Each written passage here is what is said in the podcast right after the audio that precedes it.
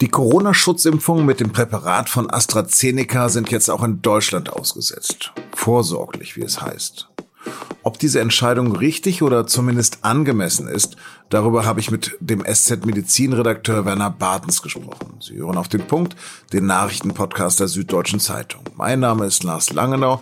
Es freut mich, dass Sie dabei sind.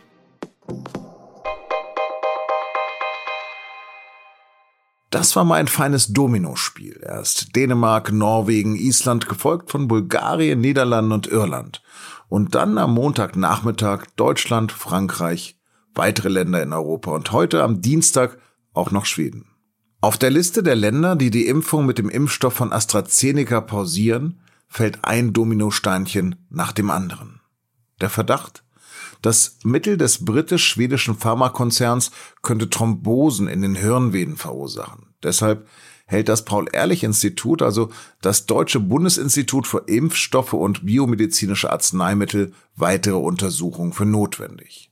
Am Montag um 16 Uhr wendet sich dann auch Gesundheitsminister Jens Spahn kurzfristig an die Öffentlichkeit und sagt, um das Vertrauen in den Impfstoff zu erhalten, müssen wir unseren Expertinnen und Experten in Deutschland und der Europäischen Union jetzt die Zeit geben, die jüngsten Vorfälle zu überprüfen. Sie müssen auch die Frage klären, ob der Nutzen der Impfung weiterhin größer ist als mögliche Risiken. Denn eines ist klar, auch Nichtimpfen hat schwerwiegende gesundheitliche Folgen. Wer Beschwerden habe, solle zum Arzt und dann sagt er weiter. Ich muss einordnend sagen, es ist sehr selten aufgetreten. Bis jetzt gibt es sieben berichtete Fälle die im Zusammenhang mit einer solchen Hirnvenenthrombose stehen können ähm, oder auch stehen, äh, bei äh, mittlerweile äh, über 1,6 Millionen Impfungen in Deutschland. Großbritannien impft dagegen zum Beispiel weiter mit AstraZeneca. Dort sind bereits fast 10 Millionen Dosen verimpft und dort wurde anscheinend keine Häufigung dieser Thrombosen festgestellt. SPD-Gesundheitsexperte Karl Lauterbach kritisiert die deutsche Entscheidung deshalb. Hier in einem Interview mit dem WDR. Der Impfstoff ist tatsächlich, muss man sagen, dramatisch, weil der Vertrauensverlust, der jetzt entstehen wird in den ohne dies, also äh, angeschlagenen Astra-Impfstoff, ist erheblich.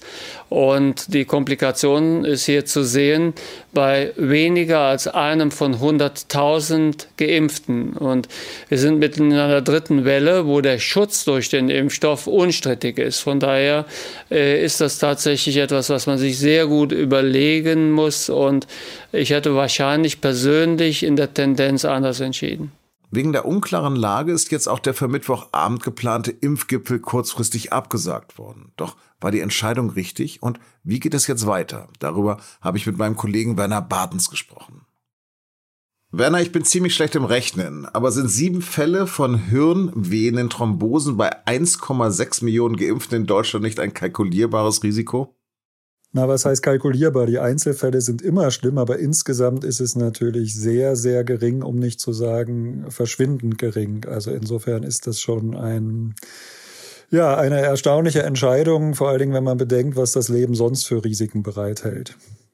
Ja, ist für dich als Arzt denn die Empfehlung des Paul-Ehrlich-Instituts nachvollziehbar?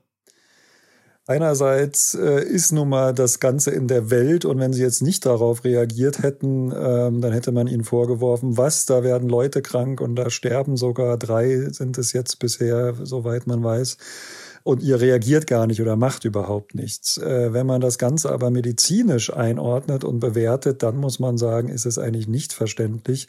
Man weiß beispielsweise, dass äh, mindestens 80 bis 100 Leute, wenn nicht mehr, jedes Jahr an den Folgen von Aspirin sterben. Also das ist eine bekannte Nebenwirkung, dass Aspirin auch zu Magenblutungen führen kann und ist aber natürlich kein Vergleich zu dem überwältigenden Nutzen, den es hat. Und so ähnlich sehe ich das mit der Impfung auch.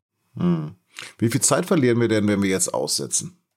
Da gibt's verschiedene Szenarien und ich weigere mich eigentlich da zu sagen, das sind jetzt so und so viele Tage, Wochen oder Monate, weil wir eigentlich ja fast jeden Tag überrascht werden durch neue äh, Meldungen. Außerdem weiß man ja auch nicht, wenn sich die EMA jetzt am Donnerstag soll es vermutlich sein, dazu entscheidet, ja, ist jetzt doch vertretbar und wir machen es weiter, dann wissen wir ja überhaupt nicht, wie viele Leute sich dann noch damit impfen lassen werden nach diesem jetzt doch massiven Image-Schaden.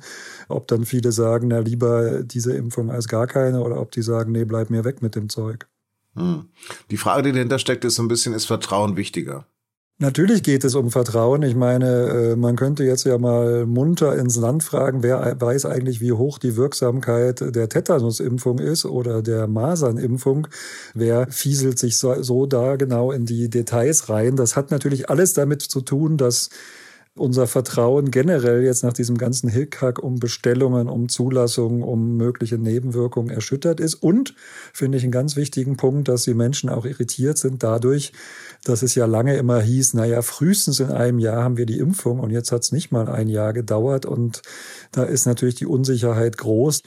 Kurzer Einschub noch am Anfang war ähm, die Verunsicherung groß. Da hat man jetzt den BioNTech-Impfstoff oder den von Moderna, war man skeptisch, oder oh, ist doch RNA drin, kann das nicht das Erbgut verändern? Jetzt sagen alle, ich will doch nicht AstraZeneca, das ist doch zweiter Klasse und wollen BioNTech. Also da wechselt auch die eigene Wahrnehmung und Einschätzung und äh, wie man mit seinen eigenen Irritationen umgeht, quasi von Woche zu Woche. Jetzt sind ja schon 450, mehr als 450.000 Präparate von AstraZeneca verimpft worden. Was ist denn mit denen, die auf die zweite Impfung warten? Das eine ist, dass gerade bei AstraZeneca die Zeit für bis zur zweiten Impfung sowieso auf neun bis zwölf Wochen äh, angegeben wurde. Also nicht so wie bei BioNTech, wo man da von drei, vier Wochen optimalerweise spricht. Ähm, man muss zudem sagen, dass der Impfschutz nach einer Impfung zumindest gegen schwere Verläufe, und damit ist eigentlich fast immer so Krankenhauseinweisung, Intensivstation, Tod gemeint, dass die auch nach einer Impfung bei all den Impfstoffen und auch eben bei dem von AstraZeneca ziemlich hoch, nämlich im Bereich von 90 Prozent liegt. Und der dritte Punkt ist, dass es mittlerweile viele Indizien und Hinweise dafür gibt. Und diese Hinweise sprechen dafür, dass man auch nach einer Erstimpfung mit AstraZeneca-Vakzin die Zweitimpfung mit einem einem anderen Vakzin vornehmen kann und dass sich das gut ergänzt. In diesem drolligen Internet, da kursieren jetzt leicht verächtliche Vergleiche mit der Thrombosegefahr bei der Pille. Die gibt es ja auch trotz Risiko nach wie vor am Markt. Hält dieser Vergleich?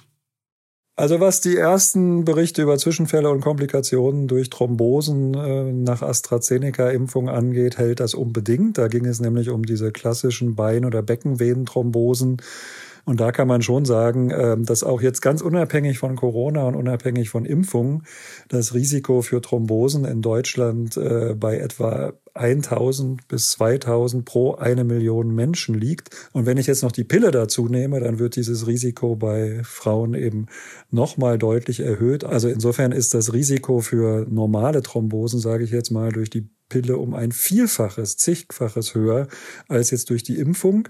Was jetzt zum Impfstopp ähm, durch das Paul-Ehrlich-Institut geführt hat für das Vakzin von AstraZeneca, das sind aber ja nun diese sogenannten Sinusvenenthrombosen, also Thrombosen der der Hirnvenen und die haben auch einen anderen Entstehungsmechanismus.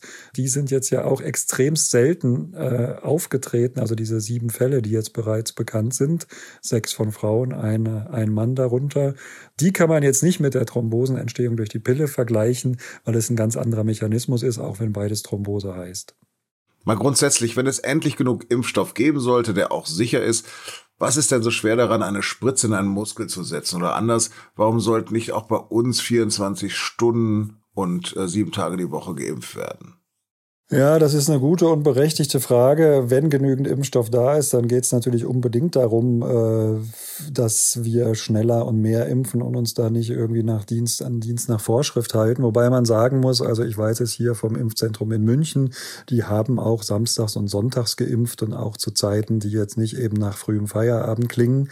Also ich glaube, da kann man dann sehr schnell auch bis sehr spät in den Abend und jeden Tag die Woche dann machen. Was allerdings absurd ist, ist, dass in diesem Land jetzt immer noch darüber diskutiert wird, ob Hausärzte impfen dürfen und impfen sollen.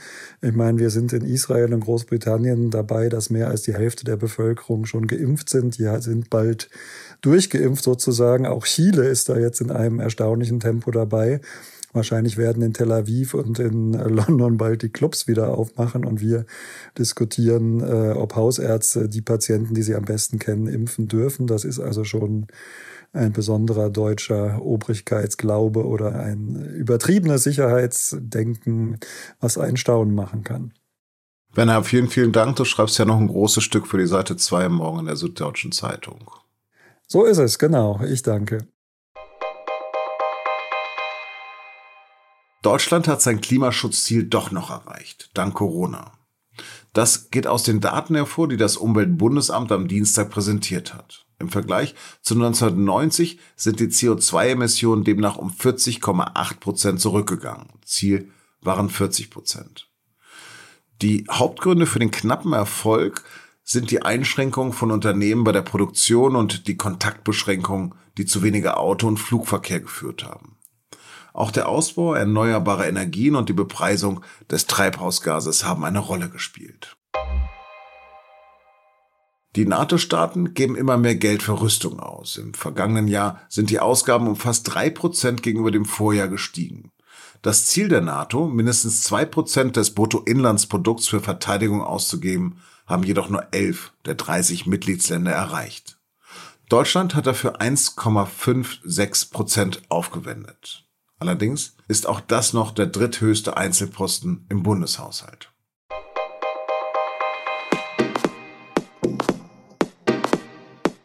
VW baut nicht nur Autos, sondern will jetzt auch noch Batteriezellen im großen Stil herstellen. Und heute am Dienstag hat Volkswagen eine formidable Bilanz gezogen. 8,8 Milliarden Euro Gewinn hat der Konzern gemacht, trotz der Pandemie.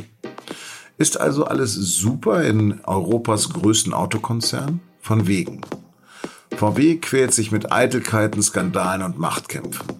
Dazu haben Max Häkler und Angelika Slavik eine umfassende Analyse veröffentlicht. Den Link dazu finden Sie in den Show Notes.